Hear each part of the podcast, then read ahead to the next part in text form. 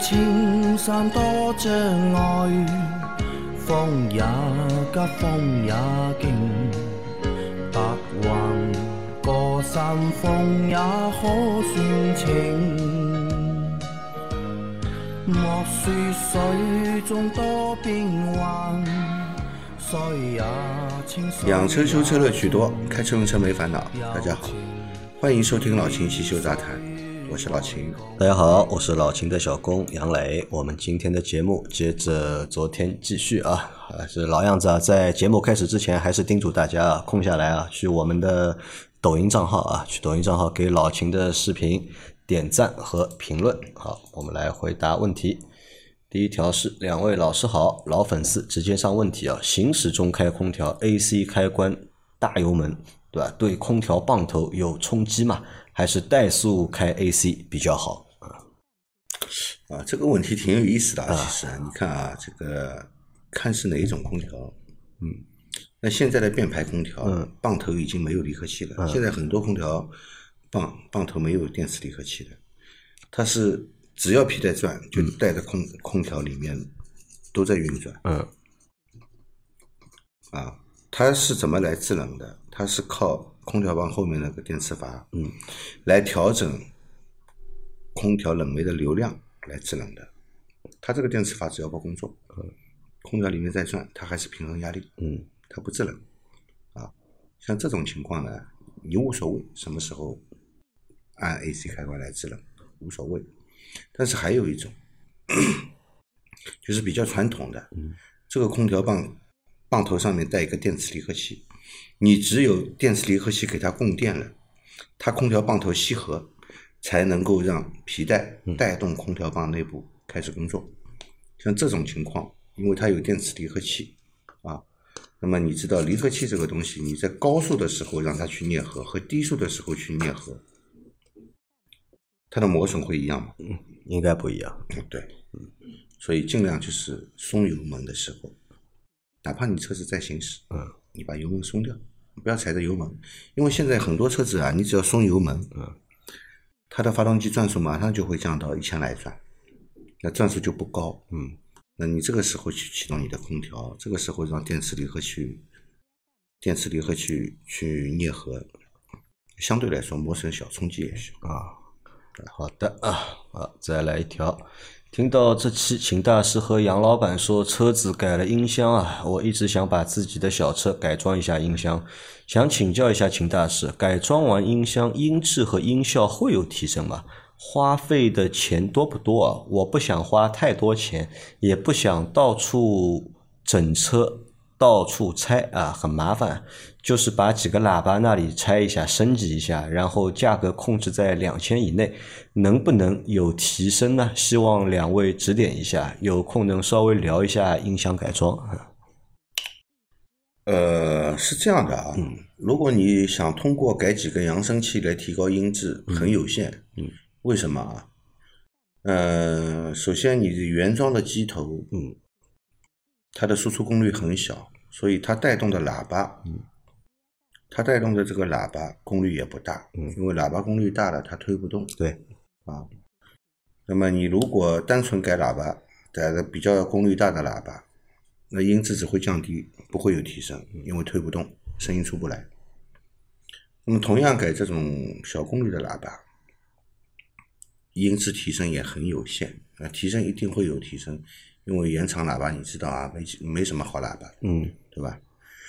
呃，会有提升，但是提升效果很有限，那就是看你对这个提升的要求有多少，好吧？嗯，如果说你原装机头不动的话，那么隔音也不用做，因为隔音指正这些都不用做，因为你功率没这么大。如果你真的要提升的高的话呢，那厉害了。对吧？你要加功放，才能推动你那些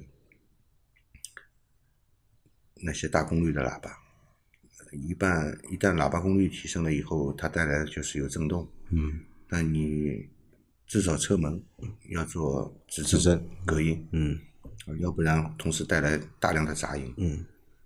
所以两千块左右能提升。但很有限。但是很有限。啊，好的啊，再来一条，秦师傅好，老听众了，咨询个问题，我的车是一六年的桑塔纳，六万多公里了，最近发现个问题啊，车子起步或者减速时再加速会听到哒一声，好像是机舱底部部分啊底盘部分传出来的声音。秦师傅帮忙分析一下，可能是哪里的声音啊？哪里的问题？谢谢。起步，嗯对吧？或者减速时，对吧？再加速，嗯，会听到哒一声，对吧？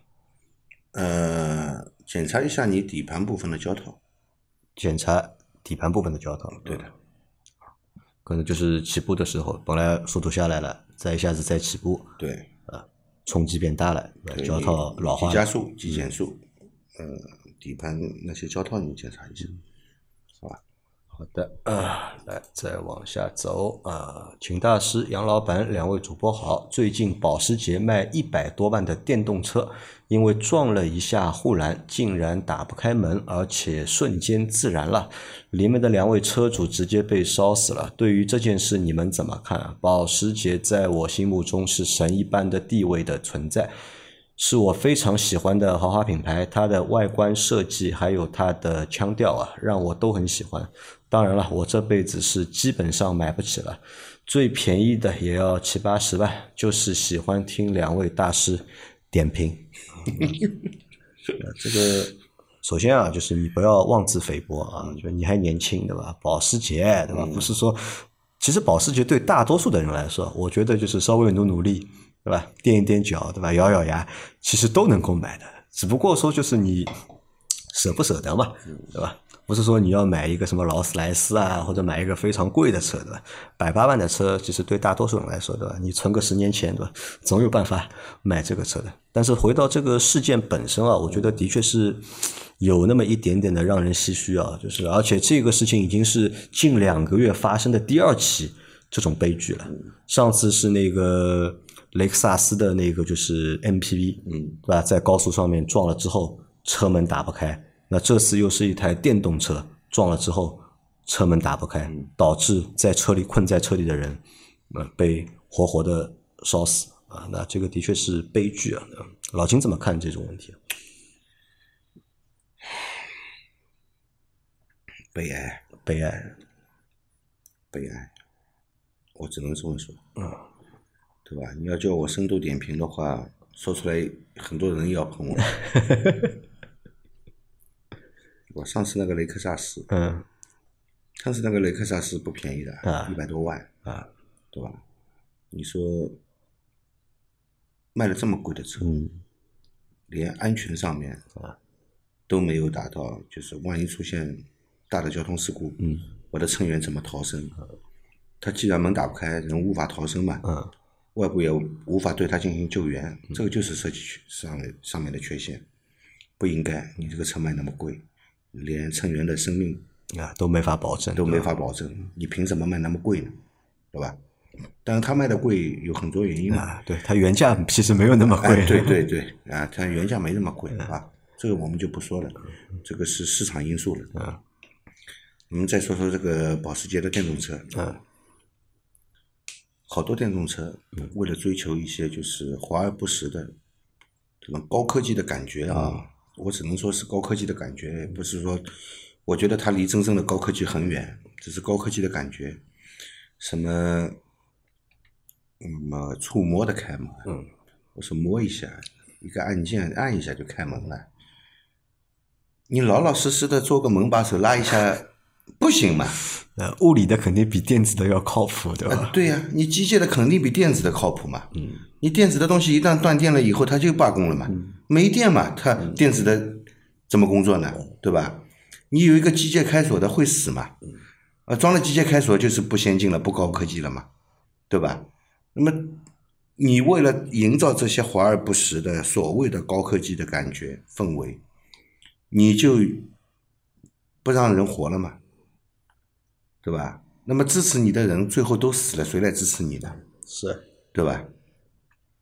另外，其实电车撞了以后发生自燃概率还是相对来说要比燃油车高。要大一点，啊，因为它整个底盘都是电池，你一旦而且这种用的都是还是三元锂电池，对你一旦这种电池的那个保护层嗯破碎以后它跟空气接触，呃，它从它破碎到燃烧很快的，到剧烈燃烧，以秒计算，不是以分钟计算，是以秒计算，其实很可怕的。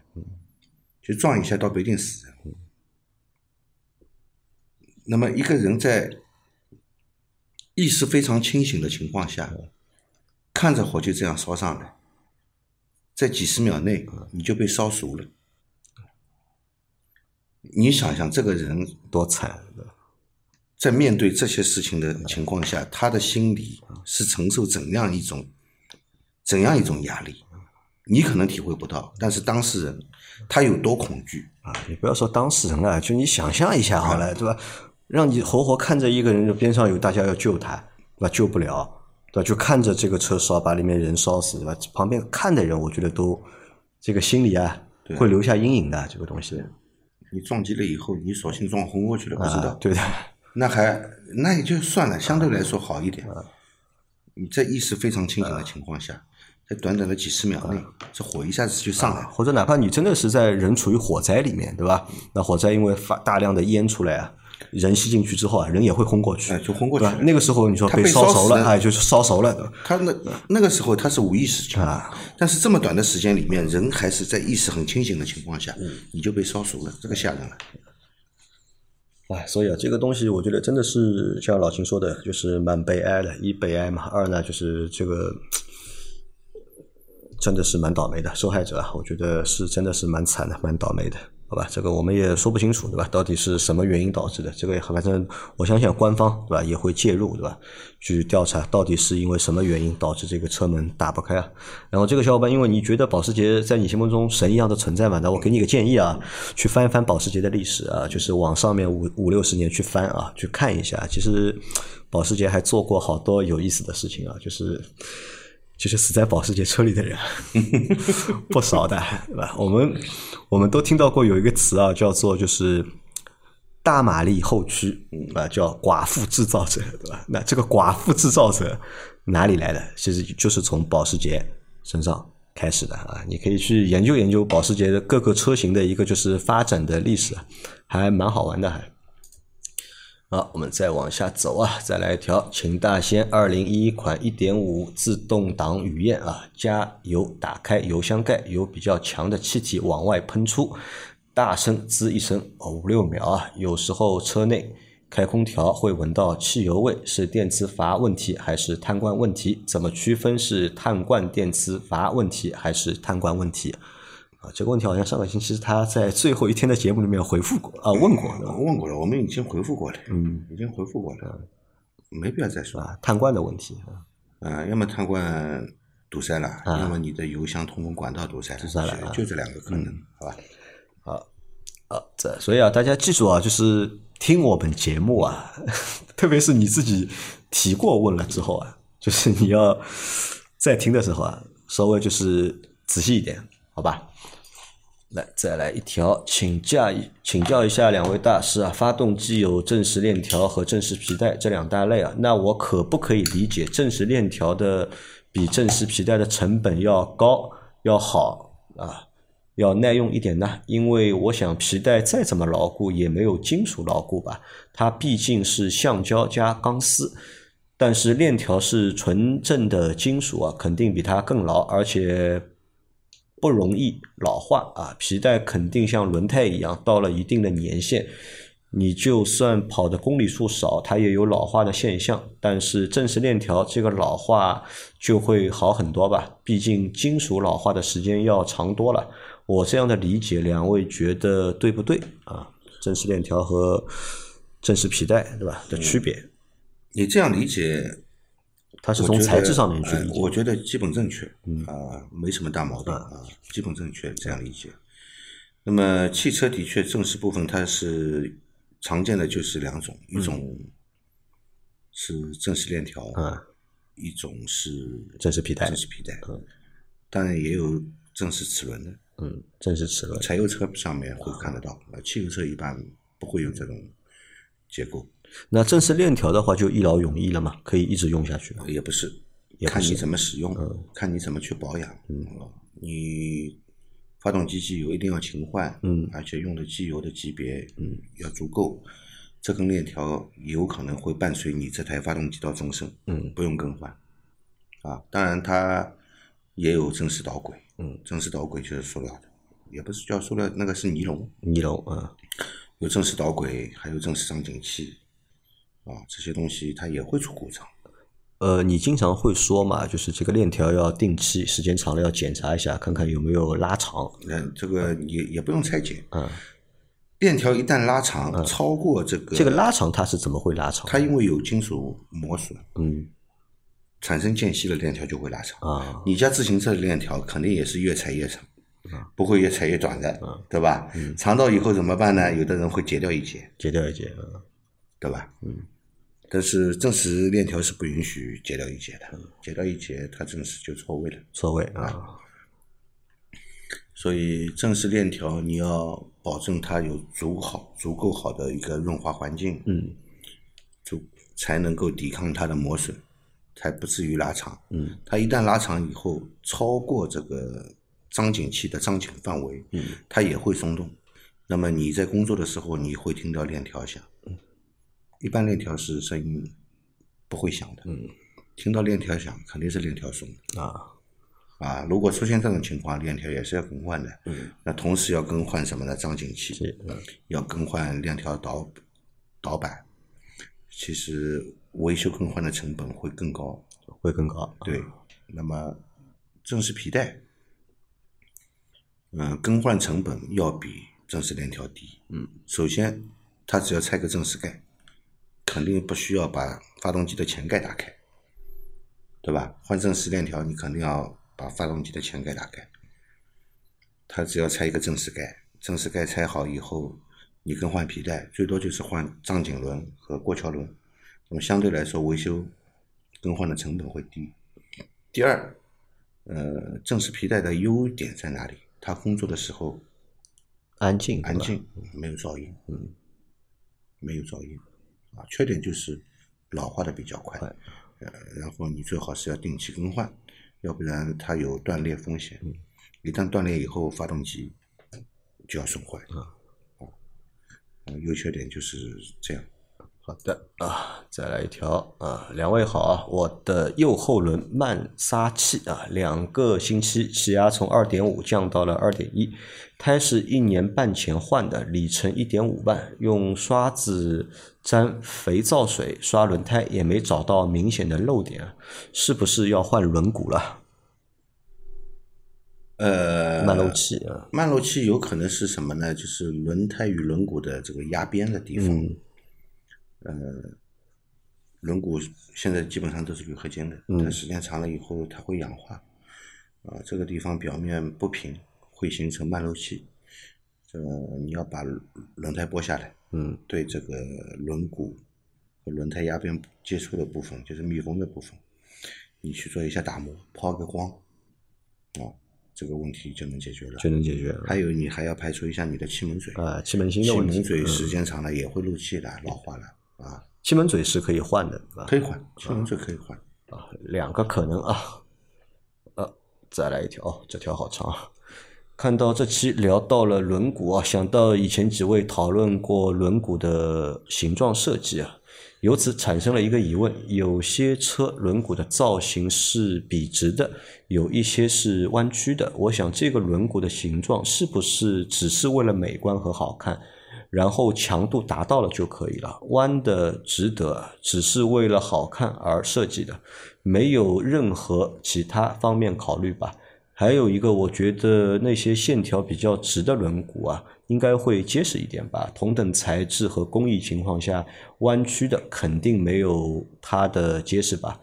还有个让人难受的地方，就是我的车子啊，有些划痕，不管是内饰还是外观，根本不影响我的驾驶啊，其实只是划痕而已。虽然我下车的时候明明知道，但是只要只要一开上了车，就忍不住眼睛一直往这几个地方看，一直盯着看，特别难受。自己明明知道这个跟车子驾驶没有任何影响，但是过一会儿会盯着他们看一下，看一下他们的形状，就是老是忍不住去看他们，特别难受啊。可问题是，他又在我的前方，玻璃范围可见的地方，还有我副驾驶有一点点划痕，也老是会去看啊。我他们最近感觉特别难受，开车，但是疫情影响。我这里修理店都关门了，每次做核酸都要开车来回八公里，我感觉特别不舒服。如果开二三十公里的距离还好，去开头几公里会老是注意看，后面就忘了。请教两位老师，像我这种情况，怎么样能够有效的缓解或者根治就更好？你们有遇到过这种情况吗？有什么好的办法和建议？有时候一直想看。的那个特别难受，然后知道他们一直存在在那里，就特别不舒服，想着这个会不会越来越大，越变越大，然后又会盯着那里看，是不是今天又生锈了？两个问题啊，就是它有两个问题，一个是关于轮毂的问题，还有一个是心理的问题。那先说一下这个轮毂的问题吧，轮毂的那个外观的造型啊，嗯，对吧？只是纯粹的为了美观嘛？有讲法吗？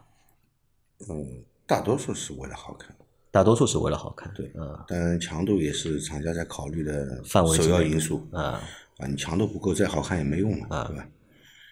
那么 你看之前 K 五 K 五原厂的轮毂，嗯，出现问题，嗯，就是为了省那么点材料，做的薄一点，强度不够了，结果出事情了，对吧？你再好看，你强度不够有什么用呢？嗯。那么，但我看现在很多电动车上面用的轮毂啊，它就和传统那个油车的轮毂就不太一样了，就大多都把当中封起来嘛。它通风要求不一样嘛，它不希望它把它封起来，是因为风阻要低一点，不希望它那里产生过多的涡流，嗯，啊，产生阻力，嗯，这个这样可以让有限的电能跑更长的路，跑更长的路啊。啊，但油车没这方面的需求，嗯，对吧？油车没有这方面的需求。所以花样是没有什么太多讲究的，嗯，对吧？只是为了美观，只要强度 OK。大多数情况下就是为了各种体现自己车辆的个性吧，嗯，对吧？好，那这个 OK 了啊，这个问题应该可以回答你了。然后他下面那个问题，这个心理问题啊，他有点强迫症，嗯，对吧？哪里有点划痕啊，对吧？就一直要去盯着他看，忍不住啊。那真的是强迫症啊，那只能自己克服了。只能自己克服啊！啊，要么你就把有问题的地方修复好，嗯，你心里就舒服了。或者我教你一个办法啊，你试试看，看看能不能够缓解啊。就是你不要每天现在要做核酸要开车嘛，对吧？因为你们那里现在不能修车，在这段时间里面呢，你每天开车的时候呢，就把我们节目打开，然后呢，把这个音量比平时啊，如果你平时调到五的，你在这段时间呢，把音量调到个八。让声音啊变得响一点，就是一边开车一边听我们节目，声音响一点。因为这个声音响了之后啊，有可能会分散你的这个注意力的，你就不会就是一直去想着这个就是 划痕的事情了，是吧？但是如果真的有强迫症的话，那这个我觉得也没办法，你只能怎么样呢？等到你们那里疫情缓解了之后，那快点把这些地方该补的。去补掉，该修的去修掉，这样呢，你心里面就舒服了，好吧？好，再来最后一条，两位大师好啊！别克威朗 L 三 G 发动机保养手册上是五 W 二零，四 S 店用五 W 三零。现在在外面保养，不知道用哪个好啊？老师可以推荐一下吗？别人说缸内直喷要用九十五的汽油，压缩比是十一点五比一，用几号汽油啊？两个问题啊，一个机油的问题，一个汽油的问题。那是这样的啊，嗯，呃，五 W 二零我们这个星期已经讲过了，对，周一的时候说了啊，这个机油你买不到，嗯，啊，市场上很很罕见啊，基本买不到，嗯，而且别克四 S 店里面。也没有也没这个机油，他们只有五 W 三零的机油，所以你就用五 W 三零的机油没问题。嗯啊，第二，你的燃油我也推荐你用九十五号九十五号的。啊，这个不要去省那么一点点钱，用九十二号。嗯啊，我还是推荐你用九十五号汽油。嗯。好的啊，我们今天的这期节目啊，就先到这里。大家有任何关于养车、用车、修车的问题，可以留言在节目的最新一期的下方，我们会在下周的节目里面一一给大家解答。我们明天再见，拜拜。拜拜。